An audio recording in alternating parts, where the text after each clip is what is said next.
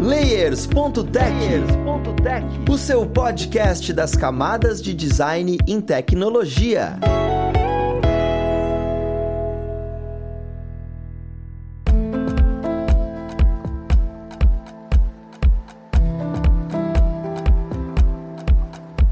Olá, ouvintes! Eu sou o Luiz Lima, designer e professor aqui na plataforma Alura, e vamos para mais um Layers.tech, o seu podcast das camadas de design em tecnologia. E hoje nós vamos conversar sobre arquitetura da informação em UX. Ah, Luiz, arquitetura da informação é coisa de desenvolvedor. É aí que você se engana, rapaz. Então nós vamos entender um pouquinho melhor sobre como esse universo conversa com o X, conversa com o UI, tá? Mas vamos lá pro papo entender com quem vai ajudar a gente nele. E hoje nós temos aqui como pessoa convidada o Edu da Mergo. Muitos que escutam a gente devem conhecer. Ele é CEO e founder da Mergo, professor, primeiramente, e consultor. Seja muito bem-vindo, Edu. Olá, Luiz, obrigado pelo convite. Olá, pessoal. Cara, muito obrigado pela sua presença. Eu acho que vai ser um papo maravilhoso. E, assim, já para começar, eu gostaria de definir mesmo, de cara, o que, que é arquitetura da informação, porque é um termo muito comum para quem lida com desenvolvimento, lida com tecnologia, mas para quem está entrando no mundo de UX, para quem atua com UX, às vezes não é. Só escuta falar e acha que é uma coisa muito distante, sabe? Uhum. A arquitetura de informação é uma das disciplinas base do design digital, podemos dizer assim, né? E é uma disciplina que já foi é, tratada como uma profissão, né? A gente tinha cargos de arquitetos, arquitetas de informação no mercado, a gente tinha times de arquitetura de informação. É, nos dias de hoje não é tratada exatamente como um cargo, mas continua sendo uma disciplina essencial.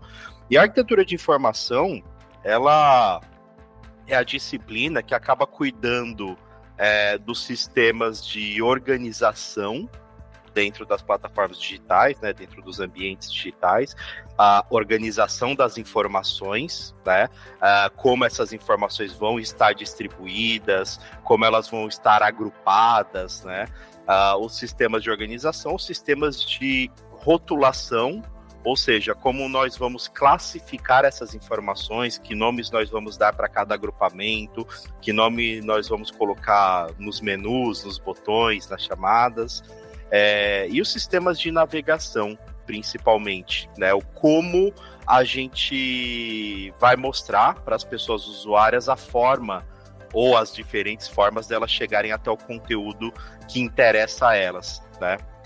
E a arquitetura da informação ela vai cuidar também de toda a hierarquia da informação, né? Como as informações vão estar distribuídas visualmente, em que ordem elas vão se encontrar, o fluxo de tarefa. Então a arquitetura de informação é responsável por tudo isso. Ali no meio dos anos 2000, né, final dos anos 90, ali para o meio dos anos 2000, onde era mais comum a gente encontrar times de arquitetura de informação, é, profissionais de arquitetura de informação, a gente tinha os ambientes digitais muito mais limitados do que a gente tem hoje, né? A gente falava basicamente em sites ou alguns softwares, né, instaláveis. Não tinha muito softwares na nuvem, a gente tinha muitos sites. E aí a gente tinha uma classificação mais básica de se fazer, inclusive uma classificação que o Jess James Garrett, né, uma das grandes referências na área, ele criou um diagrama nos anos 2000 e lançou um livro em 2002 chamado The Elements of User Experience, né, os elementos da experiência do usuário. E nesse diagrama ele coloca né, as camadas ali para a construção da experiência de uso dos produtos e ele diferencia na época né, a web em, em duas vertentes, né, orientada à informação ou orientada à tarefa. Orientada à informação, a gente está falando dos ambientes virtuais onde o principal produto é alguma informação, é algum conteúdo e as pessoas acessam para buscar essa informação ou conteúdo. Né? Posso falar de um portal de notícias, posso falar é, de um e-commerce, enfim. É, a principal tarefa das pessoas é buscar algum conteúdo ou informação. E ele colocava também a web orientada à tarefa, né? Então, as plataformas onde as pessoas entram para realizar alguma tarefa e normalmente popular o sistema de informação, né? E aí, nesse diagrama, ele colocava que a web, normalmente, a parte mais orientada em informação era atribuição da arquitetura de informação, e a parte orientada mais à tarefa era atribuição do design de interação. Né? Então, são disciplinas que estão ali muito próximas, né? É, qualquer ambiente virtual ele necessita da, das duas orientações, né? Mesmo que a gente tenha uh, um ambiente que é orientado à informação, a gente tem normalmente realização de tarefas é, e vice-versa, né? Um ambiente orientado à tarefa, a gente também tem classificação de, de informações, organização, mas ele tinha essa atribuição. Era muito comum essas duas profissões na época, né? Designer de interação, arquiteto de informação. Mas a arquitetura de informação basicamente é isso: é a parte do design que vai lidar com a classificação, com a rotulação, com a navegação, né, com a organização, com a hierarquia das informações em si. Cara, maravilhoso. Que assim, eu, eu, eu imaginei um conceito assim, ah não, é isso daqui. Aí você trouxe uma profundidade da informação que deixa muito mais claro para mim entender a importância da arquitetura da informação. Só que é exatamente o que você comentou, né? Existia uma disciplina, é uma disciplina, mas existia de uma maneira muito separada. E hoje, é, esse, esse mercado como um todo de produto vem amadurecendo. A gente tá vendo aí o X, tá vendo o UI, é, tem a parte visual de UI, as partes de componentização de UI, tem toda, toda uma separação, né? E tá cada vez amadurecendo mais.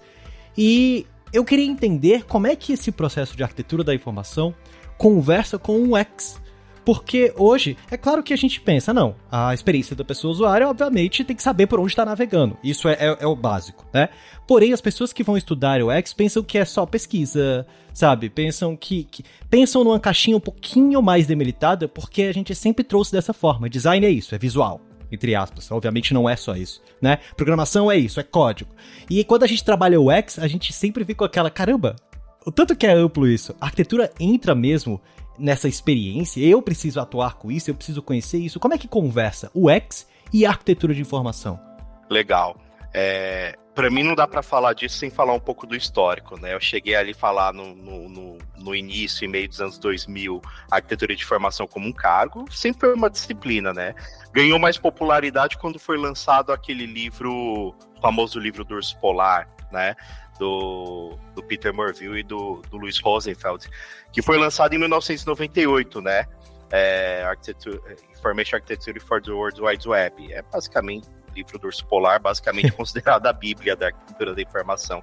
E esse livro foi lançado em 98, 1998, bem num ano que estava acontecendo aquilo que a gente chama de estouro da bolha, né? Que foi quando é, basicamente houve muito investimento na internet, visto como petróleo do futuro, e basicamente não houve retorno desse investimento e muitas empresas quebraram. A gente viu na época muitas empresas fazendo os layoffs, né? Não é coisa de hoje, né? As demissões em massa, naquela época teve de monte também. E o livro foi lançado mais ou menos nesse contexto, e, e, e a gente avalia que naquela época é, muitas das empresas que quebraram no estouro da bolha eram porque não sabiam fazer web da forma correta, né? Colocava, colocavam né, os conteúdos, as informações na web e as pessoas sequer conseguiam encontrar. Você lança um e-commerce e as pessoas não acham o seu produto, né?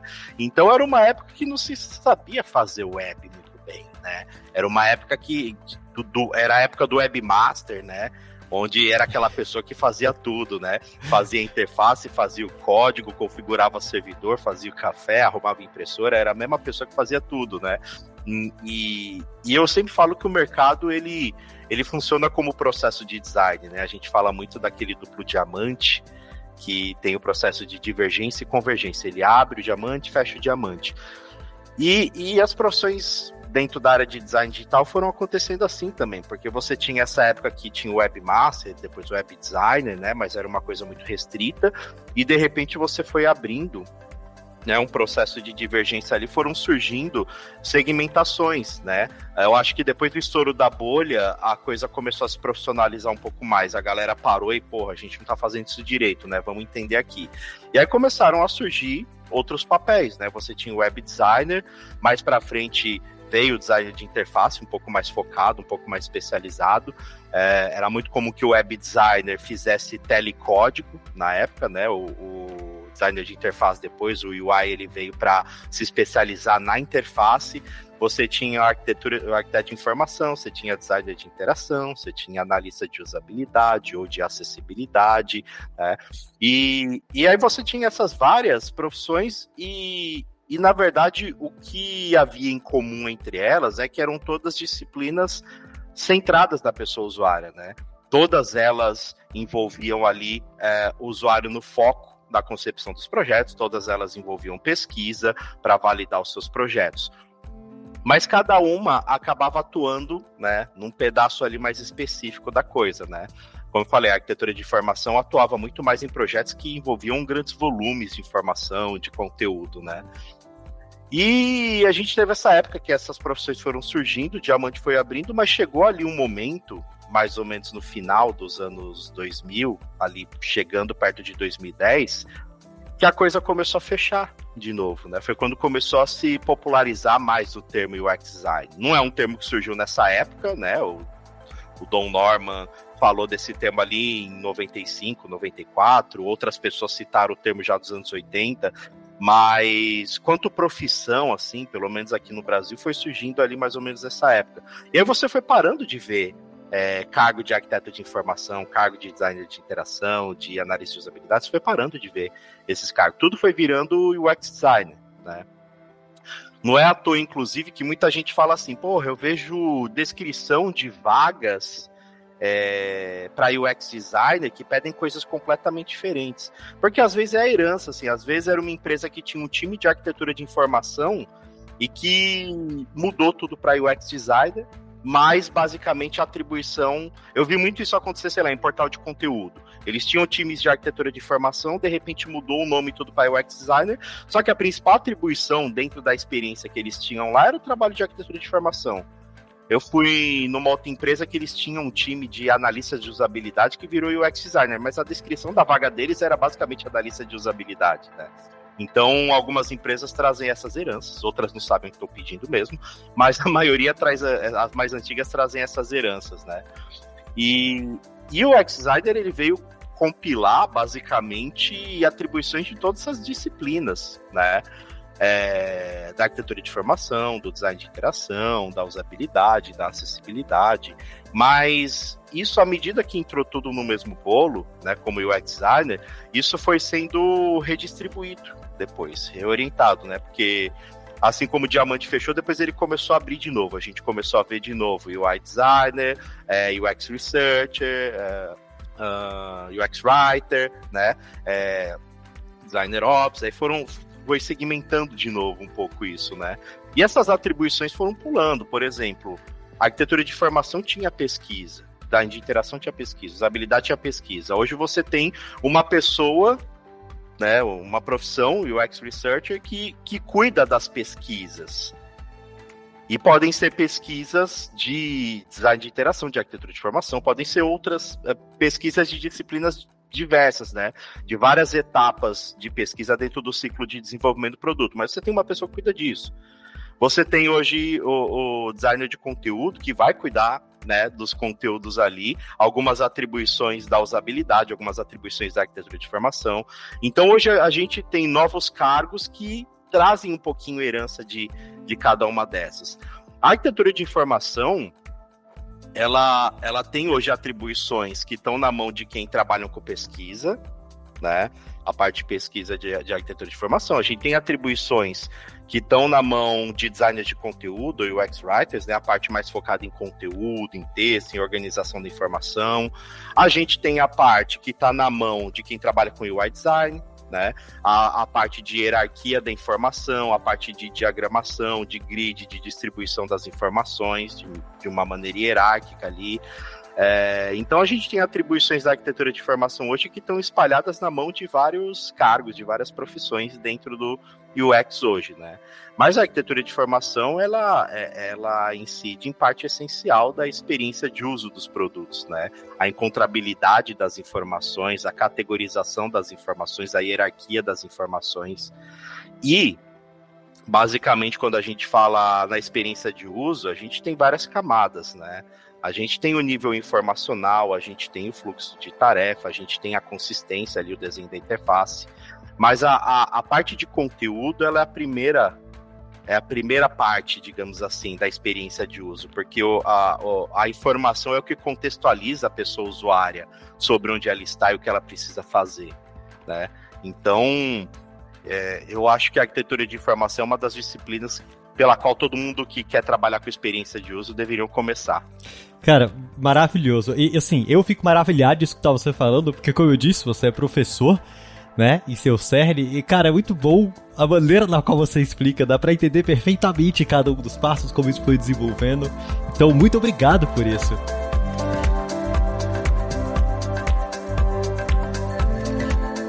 Bom, uma das coisas que eu acho interessante você ter comentado que existem muitas coisas legadas, né? As empresas foram entendendo, foram amadurecendo. E do mesmo jeito que empresas foram amadurecendo e carregaram essa ideia de arquitetura da informação, que eram, tinham seus nichos, existiram empresas novas que já vieram com o teor de você vai ser do setor de UX design. E essas empresas novas, por muitas vezes, uh, os stakeholders ou as stakeholders não conseguem entender o que é de fato o papel da pessoa UX. Às vezes não é a pessoa que faz pesquisa, é só a pessoa que, que trabalha com UI e tudo.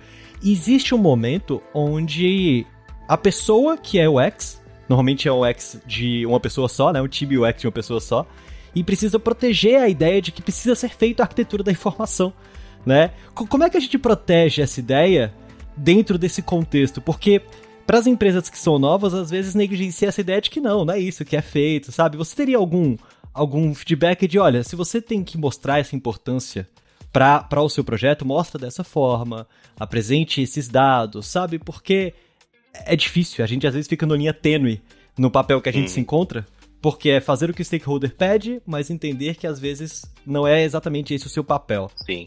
A gente tem vários problemas de experiência de uso que podem surgir a partir do, do, do, do de um mau trabalho da arquitetura da informação, né? Como, como eu já falei, a encontrabilidade das informações, né? A orientação que as pessoas vão ter dentro ali do seu ambiente virtual, é, a navegação, como elas vão encontrar os conteúdos, as informações.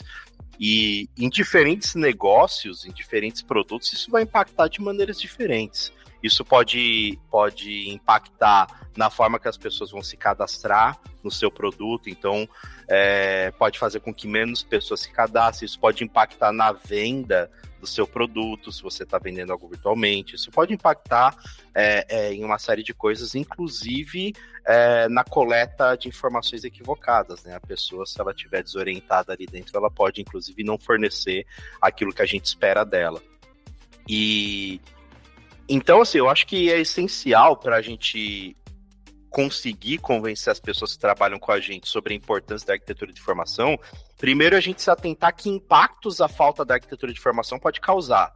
Né? Você trabalha num e-commerce, né? Que impacto que isso causa? É na venda dos produtos? Você trabalha num, num marketplace, que impacto que isso causa? A dificuldade das pessoas fecharem negócio, né? Você trabalha é, é, num, numa plataforma SaaS ali, de, de software de serviço, as pessoas vão conseguir efetuar a tarefa, elas encontram as ferramentas necessárias. Então, eu acho que é essencial primeiro a gente entender uh, uh, impacto no nosso produto e no nosso negócio a falta da arquitetura de informação é, vai ocasionar.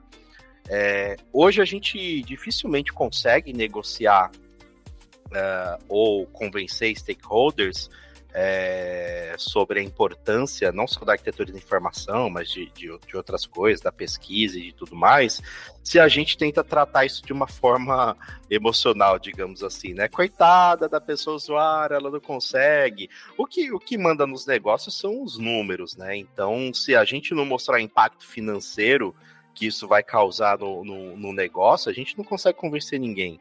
Então a gente tem que provar por A mais B que a falta de um bom trabalho de arquitetura de informação vai fazer com que menos pessoas se cadastrem, menos produtos sejam vendidos, e isso vai impactar diretamente é, é, nas metas do negócio, né?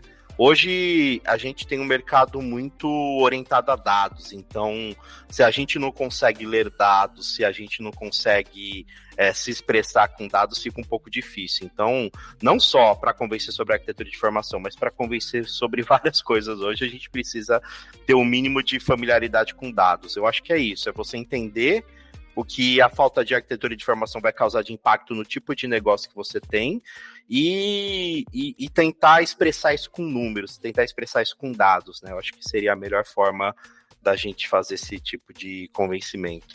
É, até porque é aquela ideia de falar a língua da pessoa stakeholder, né? Então, Exato. é realmente estar nesse papel, você tem que ter essa multidisciplinaridade, quase que não sai. É, um, uma das coisinhas que eu acho legal você comentando é isso, né? É, é, muito centrado. Hoje, dados são muito importantes, né? A gente teve essa abertura da, do que é o design, do que é o X, e tem o X Research, o X Strategy, várias coisinhas assim. E junto com isso, você mesmo definiu que existem disciplinas. E a arquitetura da informação é agora uma disciplina disso tudo. O, tanto, o quanto que vale a pena eu, por exemplo, quero me tornar o X Strategy. Ah, eu tô trabalhando e vou ficar estudando estratégia, vou estudar um negócio, vou entender como é que isso funciona, como é que aplico o X dentro da estratégia do negócio e negligencio a arquitetura da informação, por exemplo. O quanto que você acha, olha, minimamente, sabe, dentro de arquitetura da informação, vocês têm que conhecer isso. Pega esse livro e lê. Pega este conteúdo, esse autor e conheça o seu estudo, conheça o seu manifesto, que seja, sabe? Quanto que você indicaria para quem está começando agora dentro do UX? Fala, isso daqui, independente do segmento, do guarda-chuva de UX que você for atuar, esse é o mínimo sobre a arquitetura de informação que você tem que conhecer para não deixar que tenha uma má experiência, sabe? Porque isso é o cerne da coisa. Ou, ou não existe isso, você pode percorrer esse caminho sem conhecer sobre a arquitetura.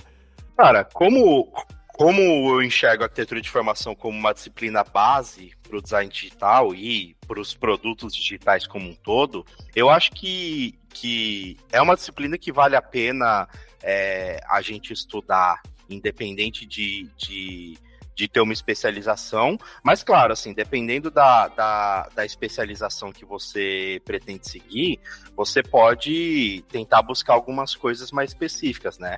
A gente tem a parte que envolve pesquisa dentro de arquitetura de informação, né? Acho que os métodos, um dos métodos de pesquisa mais conhecidos, que é o carding sorting, né? É um, é um método que veio da arquitetura de informação. É, então, sei lá, quem trabalha com pesquisa vai buscar essa parte de pesquisa em arquitetura de informação. Quem trabalha com design de conteúdo vai consumir basicamente tudo de arquitetura de informação, porque é, eu diria que a arquitetura de informação é a avó do UX Writing, do design de conteúdo. Então você vai estudar basicamente tudo. Quem vai trabalhar com design de interface também.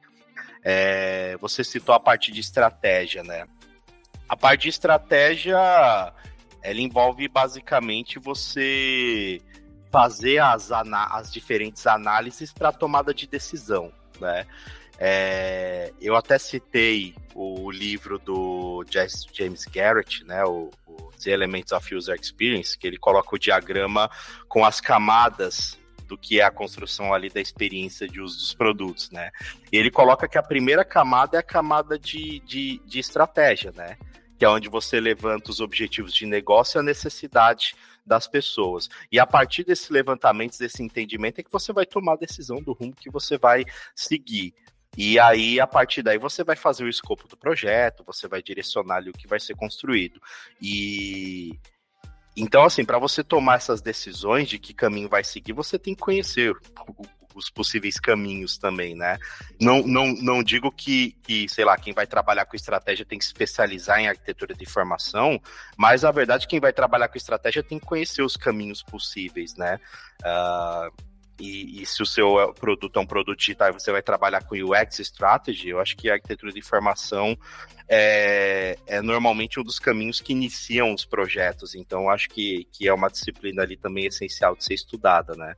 Mas, basicamente, assim, você pode ter partes da arquitetura da informação que vão ser mais úteis para uma carreira ou para outra, mas de modo geral é, é, é, uma disciplina que vale ser estudada de uma forma mais ampla por, por qualquer pessoa que vai trabalhar com, com produtos digitais e com design digital de modo geral, né? Não, acho perfeito isso porque direciona um pouquinho né? Para quem está entrando nesse segmento agora, para quem já está no segmento e ainda não viu a importância dessa disciplina de conhecimento aí dentro e, e, por consequência, a empresa também não vê a importância e se pergunta, caramba, o que está acontecendo com o produto? É, é, é, uma virada de chave, sabe? Por mais básico que seja, ainda existem ambientes onde isso é negligenciado, né? E, e você trazendo essa informação, que é ampla, é importante conhecer, eu fico me perguntando que hoje, né, é, uma vantagem ou desvantagem é que tudo é muito abundante na internet. Então a gente vai pesquisar sobre isso e acha coisa ali, acha coisa aqui, acha coisa acolá. E, e eu queria um direcionamento para quem está começando, né? Você que agora com a palavra de consultor, né? Se eu quero encontrar esse tipo de conteúdo, existe um caminho legal, existe um direcionamento. Olha, comece dessa forma para você entender isso aqui. Vai nesses canais, vai nessas comunidades. Onde é que seria interessante buscar esses conhecimentos para conseguir realmente aplicar no dia a dia? Hoje eu não conheço comunidades focadas é, em arquitetura de informação. Eu conhecia listas de discussão, que se, se bobear ainda existem, né? Listas de discussão por e-mail, mas o livro que eu falei do, do Rosenfeld e do Morville, né? O livro do Urso Polar, ele, ele seria a leitura básica, tá? Ele é um livro em inglês, então para quem lê inglês seria é, interessante começar por ele. Se vocês forem começar por algo em português, tem o livro do Luiz Agner, né? O, o Ergo Design e Arquitetura de Informação, que inclusive foi relançado, né? Uma edição mais atualizada agora. É um livro muito interessante, muito legal. O Luiz Agner é um gênio. Aliás, podem seguir o Luiz Agner, que ele é uma das grandes cabeças da arquitetura de informação aqui no país. Tem um outro livro que eu gosto bastante, que ele não fala exclusivamente de arquitetura de informação, mas principalmente para quem vai trabalhar com, com UI design. Eu acho ele um livro bem interessante. É um livro chamado Avaliação e Projeto no Design de Interface. É um livro do André Santa Rosa e da Ana Maria Moraes. É um livro que não é muito conhecido, mas é um livro que, que eu acho muito bom, assim, eu sempre... É, eu acho tão bom esse livro que eu perdi ele e comprei ele de novo, uns tempos atrás, assim.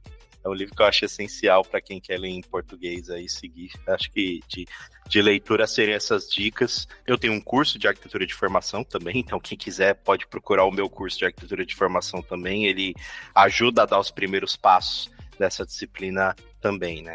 Cara, maravilhoso. Bem, Edu, eu acredito que essas são, são as informações que já dá um, um vislumbre né, da importância da arquitetura de informação e, e, como isso conversa de fato com o X. Para mim, assim, o ponto alto do episódio foi você olhando e falando: olha, é, não é que isso existe dentro de UX, isso é UX sabe? Tipo, existia antes a arquitetura de informação e isso se tornou o X. Isso, assim, dá um insight maravilhoso. Eu agradeço imensamente, tá? A sua presença e gostaria agora, nesse finalzinho, fazer o que eu sempre faço, abrir um espaço para que você divulgue onde é que o pessoal consegue te achar, te acompanhar, ver os seus conteúdos, sabe? Porque, assim, escutar você falando aqui, falar com você é inspirador. Então eu tenho certeza que quem tá escutando a gente vai querer acompanhar também. Onde é que o pessoal consegue te achar? Cara, é Edu Agni, A-G-N-I. Então, Edu Agni, vocês me acham em qualquer rede social. Vocês me acham no, no Instagram, no Twitter, que não é mais Twitter. Vocês me acham no LinkedIn, vocês me acham em qualquer rede aí como Eduagni. Vocês também podem procurar os conteúdos da Mergo, né? Que, que, que é a minha escola. É, vocês acham também aí pelas redes sociais ou o próprio site da Mergo, Mergo UX, é, vocês acham facilmente. Eu acho que é isso. Tô, tô sempre a um clique de distância de vocês aí, é fácil de achar. Essa é a parte interessante da internet, né? E eu até fiquei curioso, porque assim, apesar da gente estar tá seguindo pro final, você comentou brincando do não é mais Twitter, agora é X. Uhum. É, como é que funciona essa mudança, sabe? De arquitetura da informação nesse meio de campo? Porque agora mudou a plataforma e algumas coisinhas meio que. Caramba, esse... É difícil fazer uma análise de experiência quando o foco dessas mudanças não foram pautados na experiência, né? Foram, foram pautados no, no, ego do dono da empresa ou coisas do tipo, né? Então eu prefiro não comentar.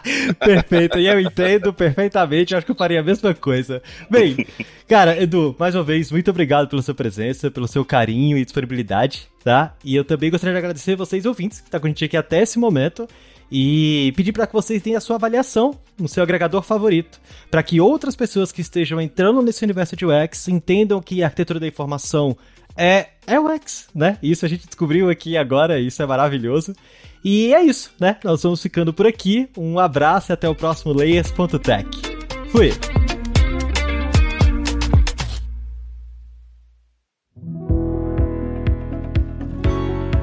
Este podcast foi produzido pela Alura.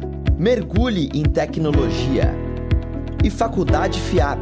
Let's Rock the Future. Edição Rede Gigahertz de Podcasts.